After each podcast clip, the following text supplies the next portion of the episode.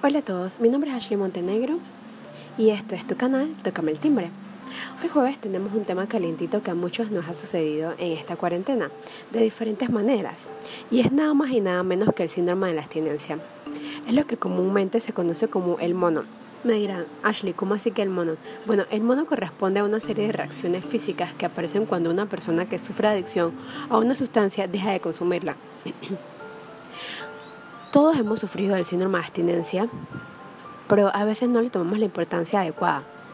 Como por ejemplo, cuando comemos azúcar em, que, y dejamos de, comerla en diferentes maneras, ya sea en postres, ya sea eh, hasta en un té, porque al té le colocas azúcar muchas maneras. Igualmente cuando consumes drogas, el síndrome de abstinencia es fuerte. Igualmente también hay muchos ejemplos que cuando una persona obesa come de todo, grasas saturadas, azúcares, sal, y sufre mucho, ¿sabe? El síndrome de abstinencia da hasta depresión y esa es la parte de que cuando las personas están haciendo la dieta y le dicen, bueno, usted tiene que comer ciertos eh, gramos específicos de arroz, ciertas porciones y la verdad es que no pueden porque básicamente es un conjunto de, síntomas que presentan, o sea, se presentan juntos y son característicos de una enfermedad o de un cuadro patológico determinado provocado en ocasiones por la concurrencia de más de una enfermedad. Eso es lo que ustedes no se dan cuenta. Porque hay veces que tenemos síndrome de abstinencia y no sabemos cómo detectarlo. Pero lo que no sabes de verdad, de verdad, es que patológicamente está pasando algo más que el síndrome de la abstinencia. Así que estén pendientes cuando dejan de comer cosas y ustedes se sienten como ansiosos y todo eso, estén pendientes. Me preguntan, Ashley, ¿cuánto tiempo duran los efectos de la abstinencia? Los síntomas de la abstinencia del alcohol se presentan por lo regular, regular, al cabo de 8 horas después del último trago, hablando del síndrome de la abstinencia del alcoholismo. Pero puede ocurrir días más tarde, por lo general alcanzan su punto máximo entre 24 a 72 horas, pero pueden continuar durante semanas. Los síntomas comunes incluyen ansiedad o nerviosismo, hay personas que les da dolor de cabeza. Em, en esta cuarentena me comentaba una persona, Ashley, tú no tienes ninguna adicción en capítulos anteriores nosotros decíamos, bueno, hay muchas personas que les gusta, eh, que son adictos a la masturbación. Y hay muchas personas que, que tienen adicciones y no se dan cuenta. En este, en este capítulo hablamos de las adicciones específicas de alcohol. Hablamos de adicciones de azúcar, de sal. Hablamos de adicciones de drogas. Y más que todo también tiene que ver esto de que si no tienes cómo poder consumirla, hay personas que ni siquiera pueden tener relaciones con su pareja porque no tienen, eh, no, tienen sus su suministros, que ya sería su eh, sustancia, sus pacientes. Eh, y esto hay que tomarlo muy en cuenta que, crean o no, hay personas que se ponen hasta agresivas. Y tenemos que saber sobrellevar este síndrome de abstinencia porque no puede ser que las personas a tu exterior tengan que verte cómo reaccionas al no tener, eh, no, al no tener azúcar. por ejemplo, la soda tiene un nivel de azúcar. Los dulces que compras, las galletitas, estas cosas que le das a tu hija, tienen azúcar y tú poco a poco la estás volviendo adicta a eso. Y ni siquiera te das cuenta que le estás haciendo un mal a tu propia familia, a tu propia pareja. Porque realmente les, diré algo, eh, una historia, les diré una historia. Tengo una conocida que su esposo era totalmente vegano. Pero cuando digo totalmente vegano, él no comía azúcares, no comía nada, todo era totalmente libre de contaminantes. Y nada, ella sí le gustaban los dulces. Y poco a poco le decía a su chico, pero cómete un pastel. cómete un caramelo, no te va a pasar nada. No lo hagas, no sé qué cosa. Siempre como que lo, lo incitó a que comiera cosas que no, que, que él no quería y bueno, para no, para no pasar un mal rato o algo así, bueno, lo hacía. Pero el, punto en que quiero llegar es que él no lo consumía, no consumía azúcares.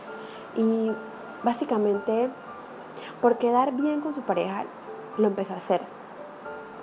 Y luego siempre quería comer y comer y comer azúcar, eh, ya sea un caramelo, ya sea una galleta, eh, ya sea algo que tuviera azúcar, él siempre lo quería, lo quería obtener.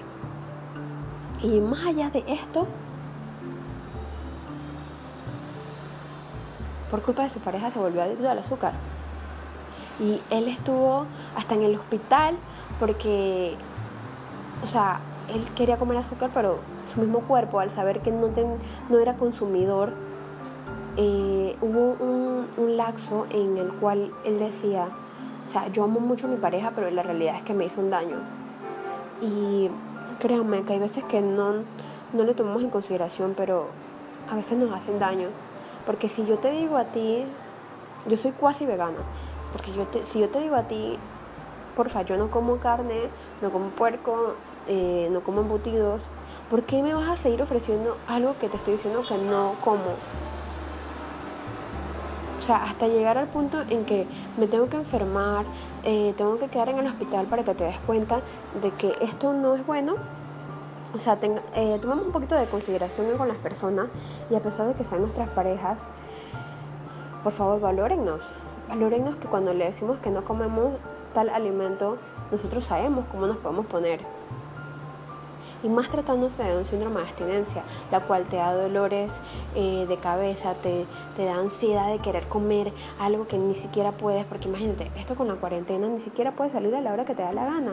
Sin cuarentena, belleza, tú vas al súper a la hora que te da la gana, compras lo que te da la gana, pero con la cuarentena tenemos un horario específico. Estamos hablando específicamente de Panamá porque sé que me escuchan en otros países, pero bueno, el punto es que por favor, no nos hagan un daño. Si su pareja les dice que no comen eso o están sufriendo del síndrome de abstinencia, trátenos bonito, por favor. Trátenos bonito porque la realidad es que no saben todas las cosas que, que la realidad es que podemos pasar teniendo este síndrome de abstinencia. Porque quedar en un hospital y no ser por COVID, sino por síndrome de abstinencia es fuerte. Y si les doy un ejemplo de alcohol, pues tengo conocidos que están, que todos los días se tienen que tomar dos, tres cajas de pinta para poder sentirse bien. Y tenemos que, que, ver este punto también de que esa persona que yo le estoy comentando quedó en el hospital también por el síndrome de abstinencia porque no tenía alcohol. Ya se le había acabado y bueno, había personas que le estaban contrabandeando alcohol, pero el, punto es que él decía, o sea, me va a salir mucho más caro, pero con el tiempo se dio cuenta que en verdad tiene un síndrome de abstinencia y, quedó, y terminó comprando, comprando las pintas. Luego que se le acabó, la persona ya no tenía más pintas, así que ya no... Cuando hablo de pintas hablamos de cerveza, ¿verdad? Eh, licor, cualquier tipo de, consumo.